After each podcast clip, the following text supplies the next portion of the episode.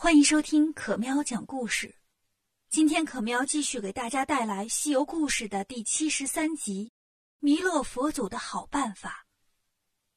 上一次讲到唐僧师徒在小雷音寺被黄眉老佛用一个布口袋装走了，孙悟空想起在南瞻部洲的武当山有一个荡魔天尊最能除妖了，就去找他帮忙。见孙悟空遇到了困难。荡魔天尊说：“大圣，你来找我帮忙，那我肯定是要帮的。降妖是我的主要工作呀。你看我这个地方现在就很安全，没有妖怪捣乱。不过我也不能把人都给你派过去，这不符合天庭的规定。这样吧，我派龟蛇二将和五大龙神去帮你。”悟空谢过了天尊，带着龟蛇二将和五大龙神。来到了小雷音寺，小妖看见了，进去报告。黄眉老佛一听，孙悟空找帮手来了，走，咱出去看看。来到门口，黄眉老佛一看，哎，猴子，真是物以类聚呀！你就找这几个动物来帮你呀？龟蛇二将和五大龙神听了不乐意了，坏妖怪，你敢瞧不起我们？你听好了，我们是荡魔天尊派来捉你的。黄眉老佛说：“哦，那咱试试吧，看看谁捉谁。”说完，举起狼牙棒就砸了下来。他们打了一阵子，黄眉老佛伸手往兜里掏，孙悟空见了赶紧喊：“小心！”自己驾上筋斗云跑了。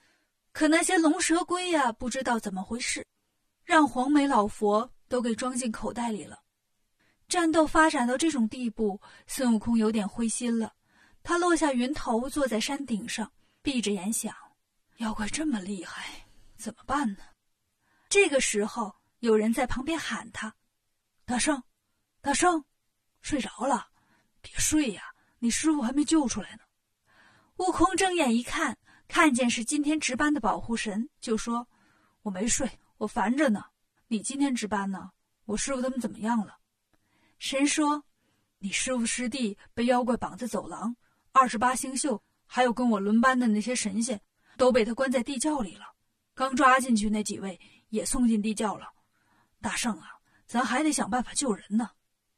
悟空说：“我现在是没脸去找熟人了，找了一堆他就装一堆，连累都不分呢。”神说：“大圣，我给你提供一个人选，南瞻部洲有个大圣国师王菩萨，他捉妖的本事可大了，你去找他帮帮忙吧。”根据神给出的路线，不一会儿，孙悟空来到了国师王菩萨这儿。菩萨听他把事情说完，对他说：“这事儿啊，我应该亲自去帮你，但是呢，我这边新收了一个妖怪，我刚把他制服，我怕我一走啊，他又跑出来惹事儿。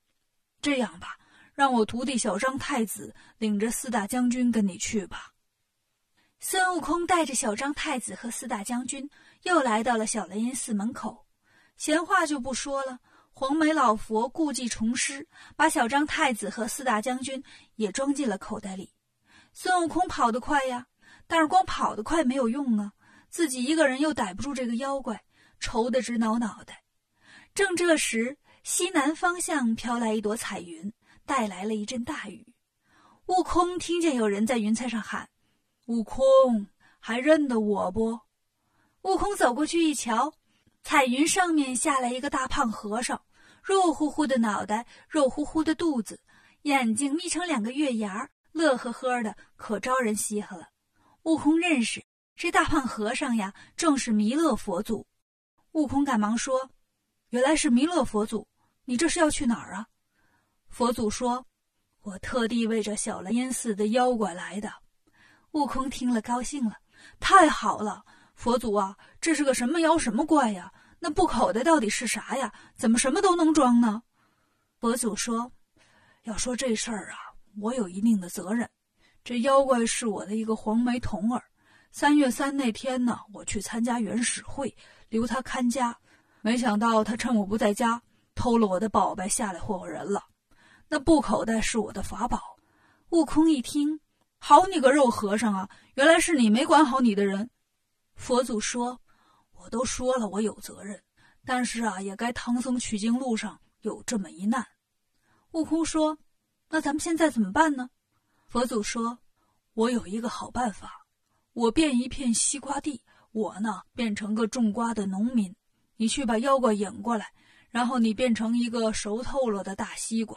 我了解他，他呀一见着西瓜就走不动道，我让他吃了你，你到了他肚子里呢，随你折腾。”到时候我把口袋拿回来，把它装里就 OK 了。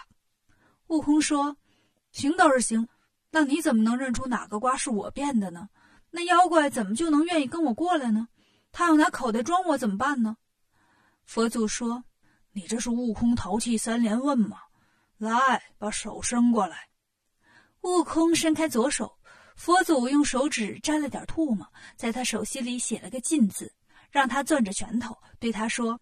见到妖怪，把手打开给他看，他就跟你来了。悟空攥着拳头来找黄眉老佛，黄眉老佛出来一看，哈哈，找不来帮手了吧？自己一个人了吧？悟空说：“一个人怎么的？你要是不掏口袋，老孙一个人就能灭了你一庙的妖怪。”黄眉老佛说：“你净吹牛！好，我不用我的宝贝，我就是狼牙棒。”两个人打了几个回合。黄眉老佛说：“你怎么用一只手啊？是不是瞧不起我呀？”悟空说：“你想知道为啥呀？我给你看看。”说完，把拳头一伸，妖怪就中了弥勒佛祖的咒语，跟着孙悟空一直跑到了西瓜地这边。悟空跑进瓜地，打了个滚儿，变成了一个大西瓜。妖怪站住了，四下看了看，找不到孙悟空，却看见一片西瓜，挺高兴，就喊：“谁种的西瓜？”弥勒佛祖变的瓜农就从草棚子里走出来，说：“大王，我种的。”妖怪说：“给我挑个熟的来，我解解渴。”佛祖找到了孙悟空变的瓜，摘下来递给妖怪说：“大王，一个瓜五块钱，谢谢惠顾。”妖怪一听，什么？给我要钱？别说吃你几个烂西瓜，本大王在城里下馆子也不给钱。说着，张嘴就要啃西瓜。悟空趁着这个机会，咕噜噜滚进妖怪嘴里，到了妖怪肚子里一通折腾，翻跟头、挠痒痒，妖怪疼得龇牙咧嘴，眼泪汪汪，在地上滚来滚去。哎呦，哎呦，疼死我了！谁来救救我呀？弥勒佛祖这时候现出了本相，笑嘻嘻地说：“先把我东西还给我。”妖怪一看。哎呀，佛祖啊，我错了，我再也不敢了。佛祖过来，把他身上的布口袋和狼牙棒都拿走了，然后对悟空说：“行了，东西我都拿回来了，你出来吧。”悟空还没解恨呢，继续在里面做第九套广播体操。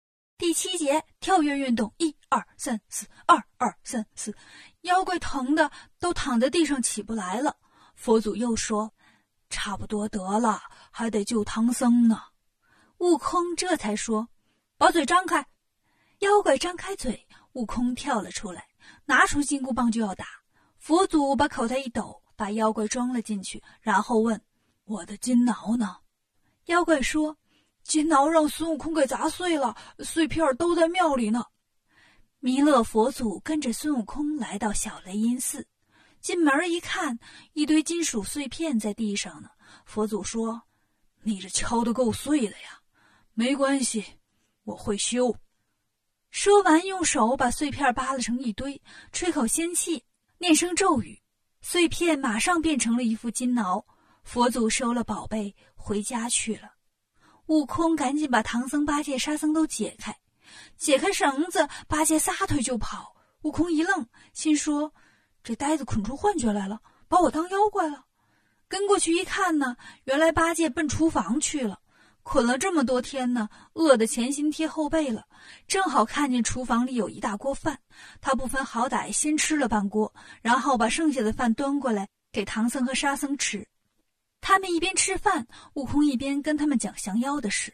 唐僧听完，向着上天拜了拜，表示感谢，然后问：“那些个神仙呢？”悟空说。都在地窖里关着呢，八戒，你跟我过去把他们放出来吧。八戒吃饱了就有精神了，找着自己的钉耙，跟着孙悟空来到地窖，把这群神仙都给放了出来。唐僧挨个表示了感谢，最后一批一批的又把这群神仙给送走，收拾行李启程了。经过了小雷音寺，大雷音寺还会远吗？感谢收听可喵讲故事，明天晚上六点，可喵还在这里等你。